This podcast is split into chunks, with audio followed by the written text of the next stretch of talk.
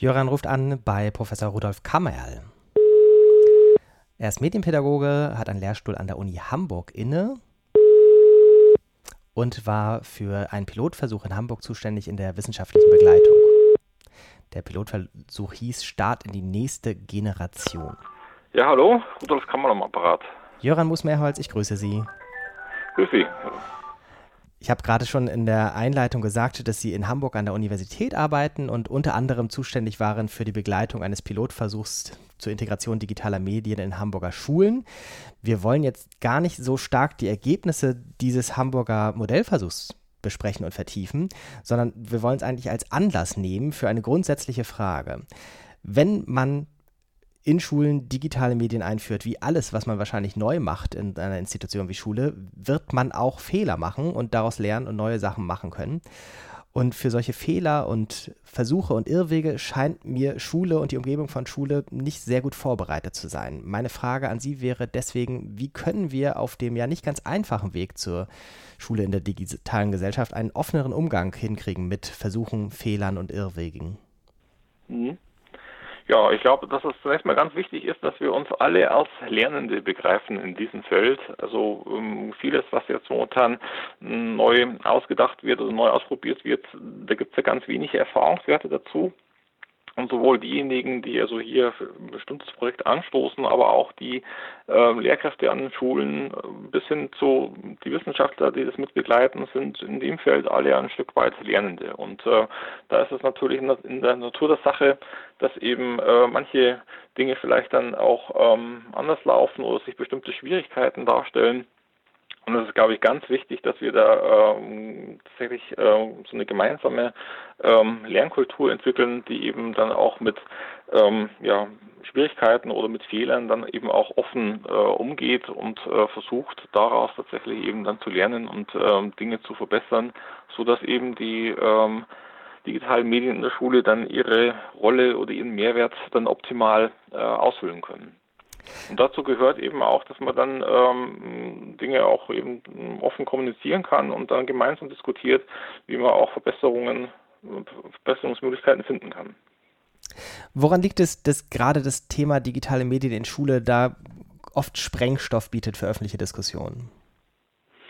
Ja, wir haben in Deutschland nach wie vor ähm, da bittere äh, um dieses Thema rum. Das wissen Sie auch. Es gibt ja sowohl eben äh, Kritiker, die also hier digitalen Medien an sich tatsächlich eben dann schon äh, vorwerfen, dass sie also zur ähm, zum Ende des Abendlands führen und zum anderen gibt es tatsächlich eben auf der anderen Seite auch extreme Positionen, die also nur die positiven Aspekte ähm, herausheben und die Wahrheit ist halt äh, irgendwo dazwischen.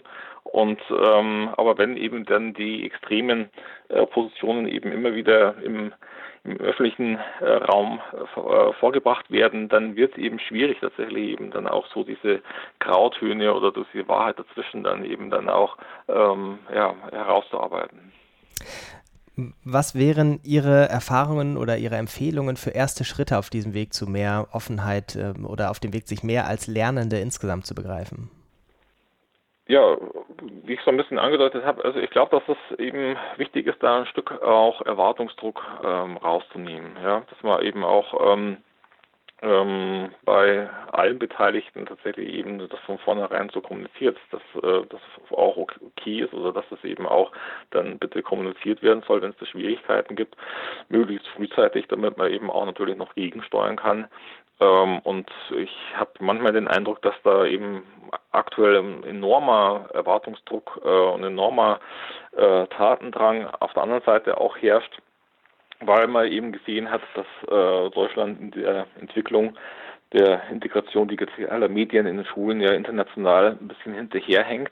Und ähm, deshalb gibt es halt äh, momentan, glaube ich, einen Druck ähm, auf ähm, viele hier voranzupreschen und ganz schnell ganz tolle Lösungen äh, zu finden, die dann, dann Deutschland federführend äh, darstellen lassen im, im Bildungsbereich. Und ähm, also dieser Druck der ist natürlich dann, äh, glaube ich, auch problematisch, eben gerade wenn dann Sachen doch nicht so glatt laufen, wie man sich es vielleicht vorgestellt hat. Sind Sie guter Hoffnung, dass sich das verändert? Also es kann sich ändern, eben, ich bin insofern guter Hoffnung, dass ich denke, dass man eben auch aus Fehlern lernen kann. Dass es auch, glaube ich, im Grunde schon diese Einsicht äh, gibt, dass es eben ähm, notwendig ist, also hier ähm, erkenntnisorientiert und auch ähm, kritisch konstruktiv tatsächlich voranzukommen. Hm, da bin ich schon in guter Hoffnung, dass es mehrheitlich, glaube ich, ähm, klar ist, dass es äh, diese, dieser Weg sein muss, der die besseren Argumente hat. Und ähm, ja, deshalb bin ich da ganz optimistisch. Machen wir vielleicht noch eine Bonusfrage zum Ende. Welche Rolle kann insbesondere Wissenschaft auf diesem Weg spielen? Ja, ich glaube, dass es ganz wichtig ist, dass die Wissenschaft äh, tatsächlich ähm, unabhängig ist an der Stelle und äh, natürlich gemäß ihrem Auftrag versucht, hier einfach ganz objektiv darzustellen, äh, wie sie mit ihren Forschungsmethoden zu welchen äh, Ergebnissen gekommen ist. Auch deutlich macht, dass es tatsächlich halt ähm, zunächst mal halt eine Perspektive ist, die eben dann methodisch gesichert eben hier ähm, unterlegt ist und dann aber auch natürlich ähm, gemeinsam mit den Beteiligten versucht dann eben diesen Interpretationsprozess auch zu gestalten. Also man kann eben äh, tatsächlich ja Ergebnisse auch nochmal ganz unterschiedlich äh, interpretieren. Und da ist auch eben wichtig ähm, für Wissenschaftler, dass sie eben deutlich machen, also was eben jetzt hier auf der einen Seite eben Befunde sind, die man mit bestimmten Methoden äh, erzielt hat, aber andererseits auch deutlich macht, wo der Interpretationsspielraum ist und dann versucht gemeinsam eben dann auch die Ableitungen zu machen, um eben dann äh, weiterzukommen in der Entwicklung. Ganz herzlichen Dank für das Gespräch. Das war Professor Rudolf Kammerl, Erziehungswissenschaftler in Hamburg. Ich denke, das Thema wird uns noch eine Weile begleiten. Insofern, vielleicht telefonieren wir bei nächster Gelegenheit noch einmal. Ja, gerne so machen wir es. Danke für heute. Wieder. Tschüss.